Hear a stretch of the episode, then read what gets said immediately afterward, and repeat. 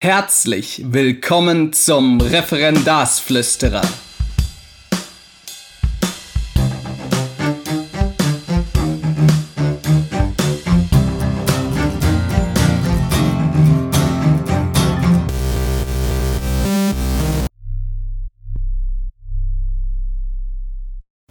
Ich begrüße euch zu einer neuen Folge vom Referendarsflüsterer, während ich hier auf schöne herbstliche Bäume schaue aus meinem neuen Domizil.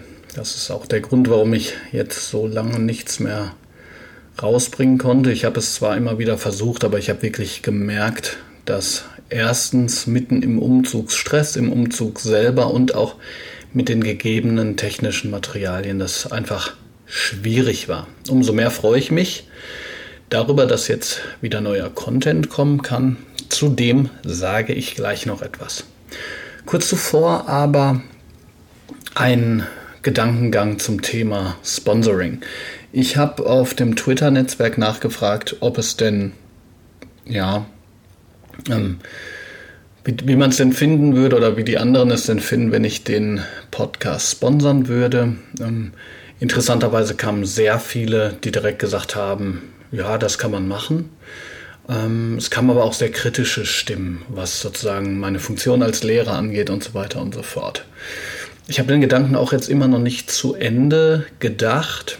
Sponsoring würde bedeuten, bei amerikanischen Podcasts wird das so gemacht, beispielsweise, dass ähm, man beispielsweise was vorstellt, eine Bildungsplattform und so weiter und so fort. Ähm, ich weiß ehrlich gesagt nicht, ob ich das machen könnte, zumal ich das dann ja auch nutzen müsste, wenn ich nicht lügen würde. Also sagen würde, geht bitte auf dieses Netzwerk, das ist ganz toll. Und das nicht nutze. Das würde ich natürlich auch nicht machen. Ähm, auf der anderen Seite suche ich dennoch nach Möglichkeiten, ähm, zumindest ein bisschen Unterstützung zu finden, weil ähm, sozusagen dieser Idealismus ja schön und gut ist. Auf der anderen Seite ich aber der Meinung bin, dass Content, Inhalte auch einen Wert haben. Das muss jetzt nicht immer monetär sein, aber ich finde schon, dass es die Möglichkeit geben sollte, den Podcast, äh, Podcast zu unterstützen. Sam Harris beispielsweise, der US-amerikanische Podcaster, macht hm, dann Abo-Modell. Das sind aber alles Dinge, die technischen Support bräuchten und da bin ich nicht in der Lage, das alleine zu machen. Deshalb habe ich mir jetzt zwei Sachen überlegt.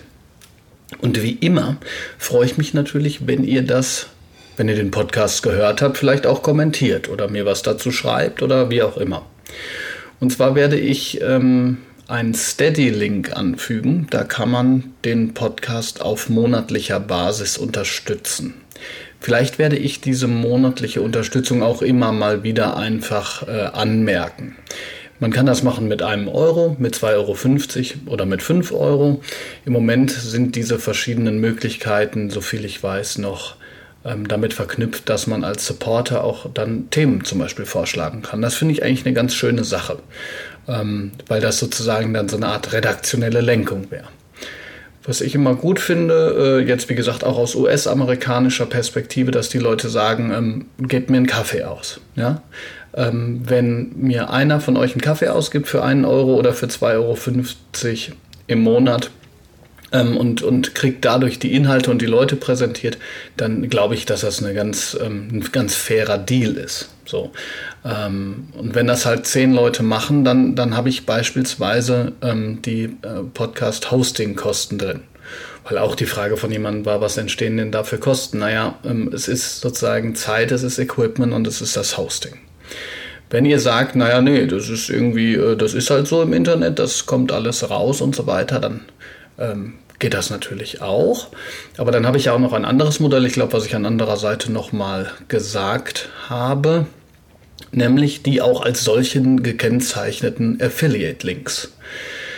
Das sind Links, die nach Amazon führen und von denen ich Provision kriege, ähm, wenn ihr egal was kauft. Das würde natürlich äh, für euch doppelt bedeuten, also ein bisschen Stress im Sinne von, oh, ich muss über den Link vom Podcaster Referendarsflüsterer auf Amazon gehen. Aber da habe ich wirklich was von. jetzt weiß ich nicht, eine Wunschliste zu veröffentlichen, wie einer gesagt hat, davon halte ich irgendwie ähm, nichts, ähm, sondern ich möchte, dass das irgendwie auch ein direkter Bezug ist. Am direktesten ist dieser Bezug, wie gesagt, wenn ähm, wir mal ausprobieren, ob der eine oder andere von euch so eine Art von Abonnement abschließt.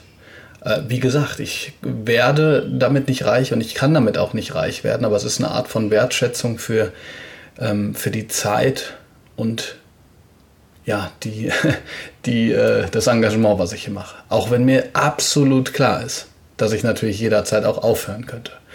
Aber es schreiben immer wieder Leute, dass sie das Ganze gut finden, dass sie es wertschätzen und so weiter und so fort. Und deshalb, wie gesagt, jetzt meine Bitte, gebt mir einen Kaffee aus, indem ihr über den Steady-Link in der Beschreibung ähm, vielleicht ein Abo abschließt. Oder indem ihr vielleicht über einen Affiliate-Link äh, von, von Amazon geht. So, ähm, ich fühle mich nicht schlecht dabei. Habe ich jetzt gerade gemerkt. Ja? Also, ähm, wie gesagt, ich glaube, dass es ganz toll ist, äh, freie Inhalte zu erstellen und das mache ich auch sehr viel. Aber nach ein bisschen Unterstützung zu fragen, ist, glaube ich, nicht so verkehrt. Jetzt zu dem, was an Folgen noch ansteht. Also da kommt wirklich noch einiges auf euch zu. Das ist ganz toll. Ähm, ich habe mir auch vorgenommen, mal wieder Monologfolgen zu führen, aber das wird diesmal jetzt nicht der Fall sein, auch wenn ihr, wenn es gerade den Anschein macht. Als nächstes wird die Julia in den Podcast kommen. Sie ist eine ähm, noch junge Lehrerin, die schon im Referendariat angefangen hat, ähm, mit innovativen Unterrichtskonzepten und mobilen Endgeräten zu arbeiten. Das heißt sozusagen sowohl Referendarinnen und Referendare als auch jene, die diese das große Thema digitale Bildung interessiert, kommen diesmal auf ihre Kosten. Ich habe Julia auch beim Deutschen Lehrerforum getroffen und ähm, wir haben uns verabredet. Das war ganz interessant, weil wir, glaube ich, vorher ja genau über Instagram auch uns schon mal vernetzt hatten. Inwiefern Instagram als Vernetzungstool interessant sein kann, werde ich vielleicht noch in die Show Notes packen. Ansonsten freue ich mich, ähm, ja, wenn euch das Gespräch gefällt. Wie gesagt, da ist noch ein bisschen was in der Pipeline. Ähm, das versuche ich dann diesmal etwas genauer in zwei Wochen wieder rauszubringen.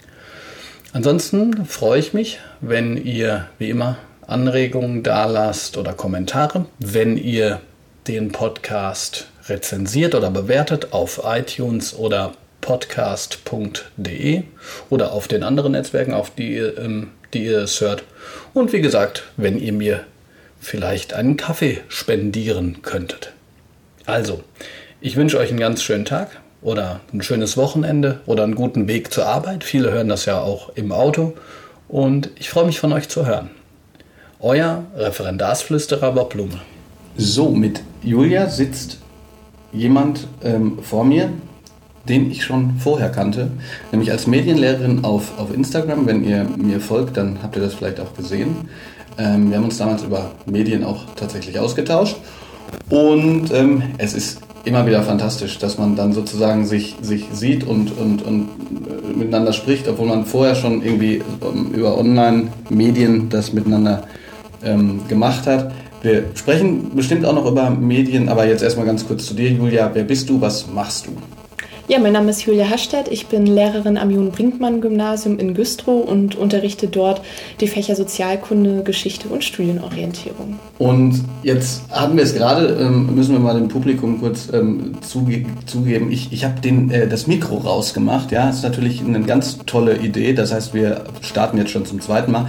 Da hattest du gesagt, dass du ähm, dich beim Lehrerforum äh, beworben hast, aber nicht so richtig daran geglaubt hast, dass es was wird. Richtig. Warum? Weil ich einige Namen gelesen habe der Teilnehmer der vergangenen Jahre zum Beispiel und alle schreiben irgendwie einen Blog und sind unterwegs als Referenten und schon relativ bekannt, wie ja auch du. Und habe dann aber eine Kollegin gefunden und gefragt, ob sie sich vorstellen könnte, sich dort mit mir zu bewerben und mit der Schulleitung gesprochen, die dafür ein offenes Ohr hatte. Und dann haben wir es versucht und die Freude war riesig, als wir dann die Zusage bekommen haben. Und jetzt sind wir hier aus Mecklenburg-Vorpommern in Budenheim in der Nähe von Mainz. Wie nimmst du es denn wahr, das Ganze hier? Also so ganz allgemein. Es ist total faszinierend. Vor allem am Anfang war es so, man kam an und man kennt die Gesichter und man kennt viele Namen, einfach weil man mit ihnen auf Twitter und Instagram vernetzt ist und weiß ziemlich genau, wer in seiner Freizeit einen Blog schreibt, wer vielleicht schon ein Buch geschrieben hat, wer ganz explizit irgendwie mit QR-Codes arbeitet und ähnlichem. Und es ist total toll, sich endlich mal persönlich austauschen zu können und vor allem auch ganz viele Gleichgesinnte zu finden, die sich eben auch gerne mit digitalem Lehren und Lernen und einfach einer zeitgemäßen Bildung auseinandersetzen wollen.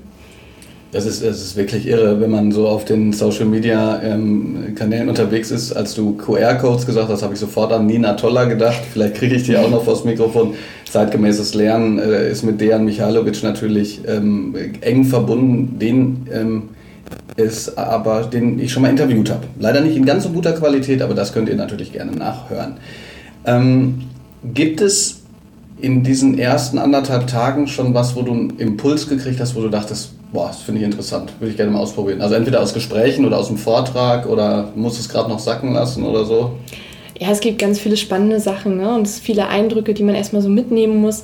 Ich habe das Glück, in diesem Schuljahr einen Medienkurs zu haben und äh, wir haben uns mit den Schülern auch schon abgesprochen, gesagt, wir wollen in diesem Jahr unbedingt mal Greenscreen-Filme auch selbst erstellen und produziert. Und da war ich vorhin gerade in einem Workshop mit Stefan Schwarz, auch sehr bekannt sicherlich vielen und haben dort gerade einfach mal getestet und es war total faszinierend, in welch kurzer Zeit wir da ein kurzes Greenscreen-Video erstellt haben und als Nachrichtensprecher dann mit schönem Hintergrund äh, agiert haben. Und da kommen natürlich dann sofort die Ideen, das auch in den Sozialkundeunterricht einzubinden als äh, aktueller Themenbereich und natürlich dann auch Medienkompetenzförderung in den Unterrichtsfächern einfach zu implementieren und das davon nicht getrennt zu sehen. Jetzt machen wir es mal ganz konkret. Wie würdest du Greenscreen, ähm, jetzt vielleicht, also die meisten können sich was darunter vorstellen, aber ich sage es trotzdem nochmal, man im Prinzip äh, hinten, äh, der Hintergrund ist grün, das heißt, man kann in der Nachbearbeitung, beziehungsweise mittlerweile ist das wahrscheinlich schon so, dass man das über das iPad oder womit man das ausführt schon sieht, ähm, eben einen anderen Hintergrund ähm, einfügen. Das heißt, derjenige, der dort sitzt, äh, sitzt entweder vor einer äh, Berglandschaft oder im ähm, Hauptstadtstudio des ZDF, wie auch immer. Wie könnte man sowas einbinden in den Unterricht? Na, ich habe jetzt sofort äh, an meine 11. Klasse gedacht oder an meine 11 Kurse in Sozialkunde.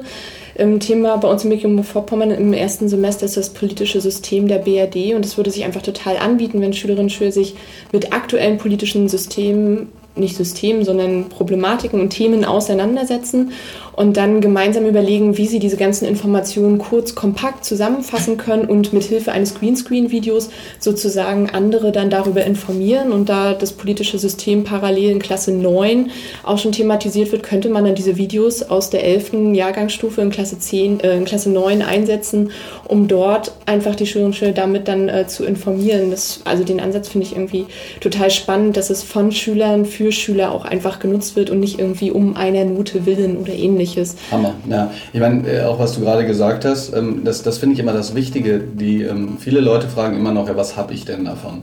Und jetzt ist es ja wirklich so, wenn die Schülerinnen und Schüler ein Produkt erstellen, dann brauchen sie dafür auch Kompetenzen, die man auch ähm, herkömmlich machen könnte. Also man könnte auch sagen, jetzt lest euch halt äh, fünf Seiten Informationen durch. Das ist aber natürlich was ganz anderes, wenn man Informationen durchliest, aufbereitet, systematisch ähm, oder, oder kategorisch versucht äh, zu strukturieren, um dann hinterher äh, eben äh, ja, sozusagen äh, die Informationen, die man hat, ganz kompakt auch darstellen zu können. Das ist wirklich ein super Beispiel dafür, wie eben äh, Medien auch ähm, funktional eingesetzt werden können. Du hast gerade von einem Seminar, nee, Medienkurs gesprochen. Was ist das? Na, wir haben Wahlpflichtkurse äh, an unserer Schule im Nachmittagsangebot. Da können sich die Schüler dann Themen interessiert einwählen. Und ähm, ich habe einen Medienkurs in diesem Jahr, wo sich auch sehr, sehr viele Schüler eingewählt haben, worüber ich mich sehr freue. Und wir haben zwei große Schwerpunkte. Das ist ja, wir haben jetzt, also über 20 sind gerade im Kurs, ich glaube 25 sind es aktuell.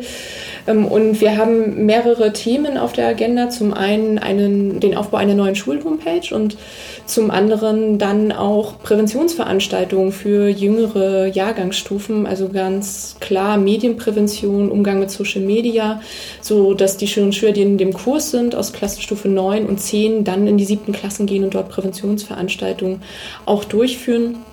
Und ähm, was wir halt nebenbei oder dann auch im zweiten Halbjahr verstärkt machen wollen, ist eben auch das Ausprobieren von Apps und ähnlichem, um mal zu schauen, was kann man im Unterricht mit verwenden. Und da spielt Greenscreen eben auch eine Rolle. Und da gibt es auch viele Schüler, die total interessiert sind und auch ja schon umfangreiche Kenntnisse haben und das wirklich so als ja ihr Interessengebiet entdeckt haben. Und das finde ich sehr schön und würde ich gerne fördern.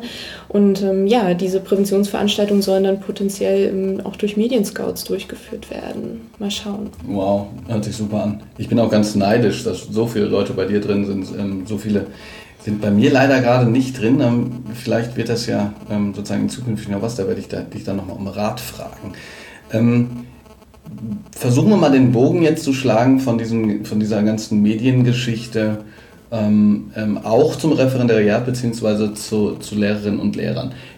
Du bist jetzt die dritte Person hintereinander in dem Podcast, die sagt, ja, ich habe das über Twitter, ich habe das über Social Media kennengelernt. Dennoch ist es so, dass die Reaktion von vielen, wenn man sagt, immer ist irgendwie auf Twitter ähm, oder, oder Instagram oder so, immer noch so ein, es ist weniger geworden zugegebenerweise, aber noch so ein, sagen wir mal, so ein Lächeln ist, ja, dieser infantile Kram und so. Würdest du sagen, also muss man als heutiger Lehrer auf äh, Twitter oder sagen wir mal, sollte man auf Twitter gehen? Und wenn ja, warum? Wenn nicht, nein? Müssen tut man ja erstmal gar nichts, ne? man muss es vor allem wollen. Das Interessante daran ist, als ich gesagt habe, ich habe jetzt einen Twitter-Account, war die Reaktion meiner Mutter, das ist doch das, was Trump macht. Ähm, ja, okay, der twittert auch, aber deswegen sind wir ja jetzt ähm, doch irgendwie alles eigenständig denkende Menschen, die unterschiedliche Themen und Interessengebieten haben. Und ich bin zu Twitter tatsächlich deutlich später gekommen als Instagram, einfach für den Austausch. Ne? Also die ersten Wege, wenn man sich ja, informieren möchte zum Bereich digitalen Medien, Lehren und Lernen, dann landet man eben auf Blogs und auf diesen Blogs findet man dann Informationen darüber, ach, ich habe auch einen Social Media Account auf Instagram und Twitter und dann meldet man sich äh, da an und man kann natürlich sehr stark auch steuern, wem folgt man, wem folgt man nicht. Und das sind dann eben bei mir ausschließlich dann auch welche, die irgendwie was mit dem Bildungsbereich, Politik, ähm, Geschichte, so mit meinen Fächern dann auch zu tun haben. Und darauf spezialisiere ich mich dann auch, sonst wird die Flut ähm, sehr groß. Es ist ja zeitintensiv. Also wir haben an der Schule, also unsere Schule hat einen eigenen Instagram-Account auch und wenn man dann so mehrere Sachen parallel irgendwie macht und auch äh, betrachtet, merkt man, wie viel Zeit man auf Social Media verbringt wo, glaube ich, dann auch ganz wichtig ist, sich Auszeiten zu nehmen und zu sagen, okay, jetzt lege ich das Smartphone mal beiseite. Aber man sammelt unglaublich viele Ideen und das gibt einem in der Regel auch keine Fortbildung ähm, auf diesem Wege, weil einfach der Austausch ja länderübergreifend ist. Klar, wir haben Bildungsföderalismus, aber es ist einfach total spannend, was Lehrer in anderen Bundesländern auch machen und das ist schon schön, wenn man auch Ideen sammeln möchte. Also man muss ja nicht selber Tweets senden, das kann man sich dann immer noch überlegen, ob man es macht oder nicht. Aber zumindest auch mal Ideen holen, konsumieren und aktuelle Diskussionen und Debatten miterleben. Das ist ganz spannend. Ne? Und dann kommt man eben auch auf neue didaktische Konzepte und setzt sich eben dann mit, dem, mit den 4Ks auseinander. Das ist halt dann ganz spannend, weil sowas bietet einem die Referendariatsausbildung in der Regel dann nicht. Ähm, bevor, bevor ich weiterfrage, ähm, folgen dir Schülerinnen und Schüler? Oder wahrscheinlich wissen die das gar nicht, ne? Wenn sie jetzt den Podcast hören. Gefährliche Frage. Äh, nein, also tatsächlich ist es so, dass der, der Schul-Instagram-Account ähm, über mich läuft. Da wissen die meisten Schüler an der Schule auch, dass ich dann diejenige bin, die auch Fotos, die Schüler mir dann zukommen lassen, dass ich diejenige bin, die entscheidet, ob die gepostet werden oder nicht. Also das ist sozusagen gesteuert durch mich.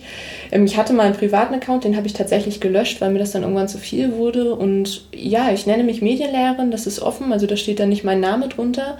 Soweit ich weiß, folgen mir keine Schüler großartig. Ich fände es jetzt aber auch nicht schlimm, wenn. Also ich sag mal so, ich würde mich nie auf Social Media mit äh, Schülerinnen und Schülern anfreunden, wie Freundinnen vernetzt sein. Ähm, höchstens, wenn sie dann wirklich fertig sind mit ihrem Schulabschluss. Ähm, aber während der Schulzeit auf keinen Fall. Alles, was ich poste, hat aber irgendwie was mit, mit Bildung und Schule und Ideen zu tun. Und wer sich dafür interessiert, warum nicht? Das ist ganz klar, wenn wir auf Social Media sind, auf Lehrer, dann muss uns klar sein, dass uns bewusst ist, dass Eltern, Schüler möglicherweise, auch Schulleitungen etc., Kollegen das sehen können. Und das berücksichtigt man natürlich schon tun, auch in dem, was man postet ähm, oder eben auch nicht. Also ich bin da schon sehr, sehr vorsichtig und das, was ich poste, das dürfen dann auch alle sehen. Mhm.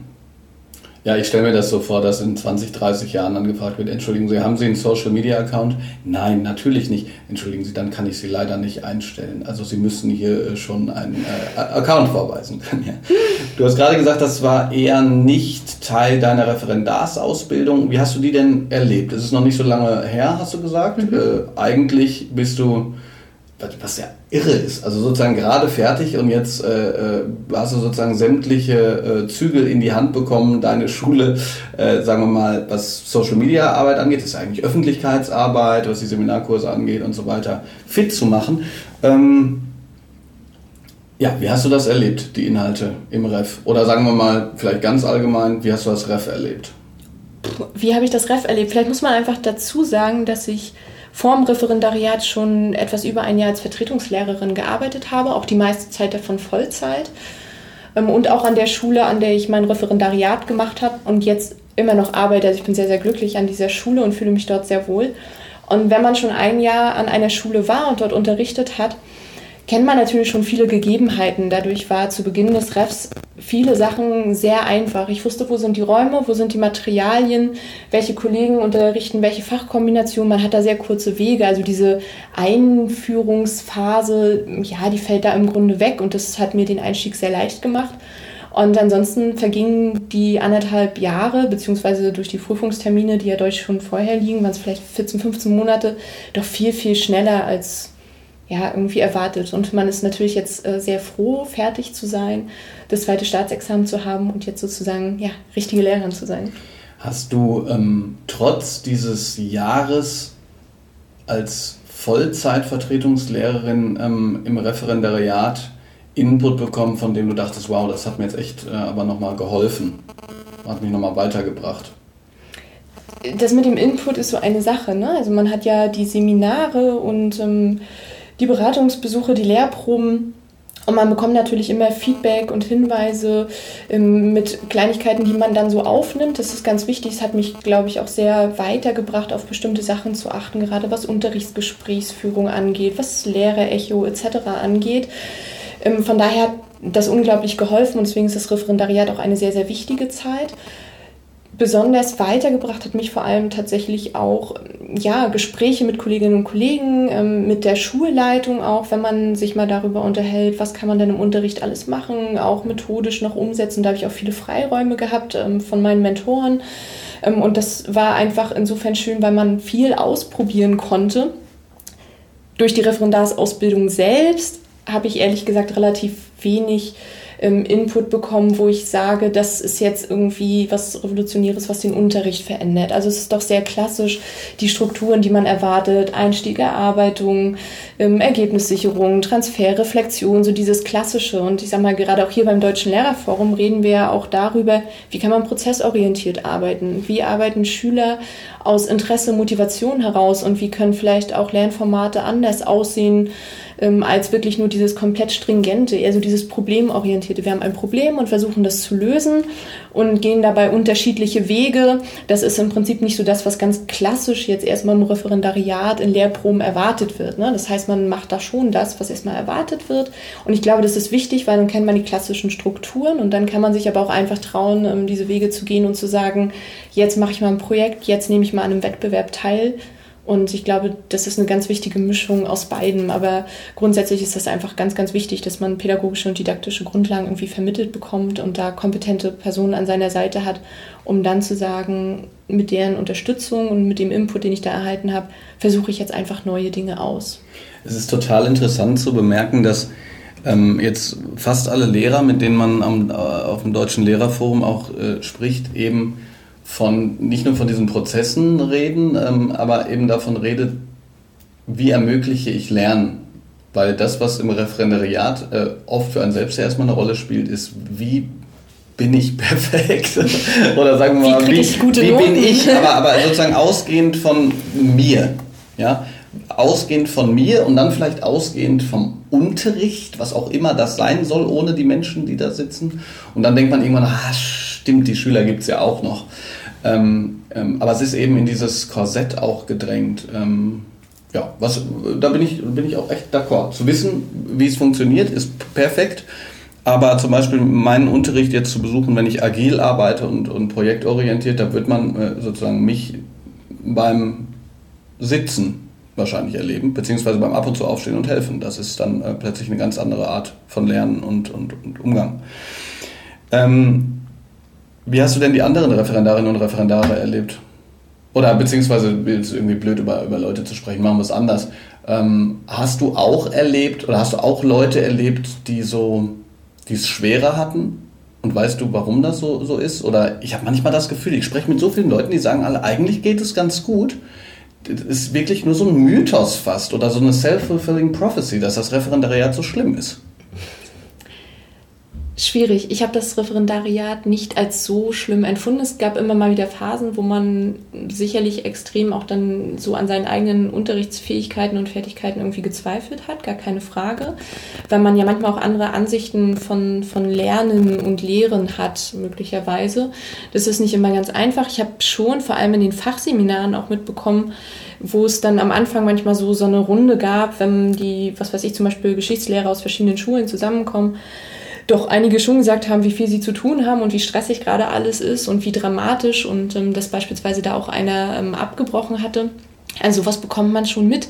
Ich muss aber gestehen, dass ich gar nicht so viel Kontakt, ähm, intensiven Kontakt zu anderen Referendaren hatte. Also äh, zum Teil auch bewusst nicht. Ähm, wir haben in diesem Sinne mal ganz liebe Grüße an meine, meine Rostocker Fahrgemeinschaft. Wir pendeln immer ähm, zur Schule und das ist ganz schön. Da hatte man den Austausch halt mit Kollegen. Das waren nicht primär Referendare, sondern fertige Lehrer. Und da hatte man dann immer einen Ansprechpartner für Fragen, für Austausch. Und es waren auch die, die dann nach einem Beratungsbesuch im Auto nach der Schule nach einem irgendwie dann gesagt haben, so Mensch, ne, so und so ist es gewesen, so ist es gelaufen, aber Kopf hoch und dann tauscht man sich aus und es ist halt sehr, sehr schön. Also ich hatte tatsächlich mehr ähm, Kontakt so generell mit, mit Kollegen als vielmehr mit Referendaren, auch weil ich glaube, dass man sich manchmal ein bisschen davor schützen muss, dass man nicht irgendwie in so ein Jammern verfällt, ähm, weil viele andere das möglicherweise machen, weil ich glaube, das bringt uns nicht weiter. Ähm, sicherlich gibt es anstrengende Momente und Phasen, aber die kann man dann auch irgendwie ganz gut unterstehen. Und äh, gerade im Referendariat sind natürlich irgendwie auch Familie und Freunde eine ganz große Unterstützung, die ihm da einfach mal einen ja, wieder runterholen. Ja, wenn sie nicht irgendwann sagen, oh, ich habe jetzt echt keine Lust mehr, mir diese Heulerei anzuhören, ja. Ich weiß gar nicht, ob ich das mit Antonia besprochen habe. Ähm, es gibt ja nichts Schlimmeres als Referendarpartys, wo der erste Satz ist, ähm, jetzt lass uns aber nicht über Schule sprechen. Und zwei Sätze weiter ist man wieder bei äh, Kevin und Chantal und deren mordsmäßigen Streit. Ja, das waren äh, äh wirklich auch wieder sehr, sehr interessante Informationen. Vielen Dank. Bitte. Schön, dass du beim Podcast warst. Ähm, für diejenigen von euch, die mittlerweile so genervt sind von dieser ganzen Twitter-Empfehlerei, ähm, äh, kann ich sagen, dass ähm, die Julia unter medien-lehrerin zu finden ist, und zwar auf beiden Kanälen. Sehr praktisch. Das heißt, da könnt ihr dann auch nochmal nachfragen, wenn ihr das möchtet. Und ansonsten freue ich mich, wenn ihr das nächste Mal wieder dabei seid beim Referendarsflüsterer. Ich sage Tschüss und bis zum nächsten Mal. Ciao, ciao. Tschüss.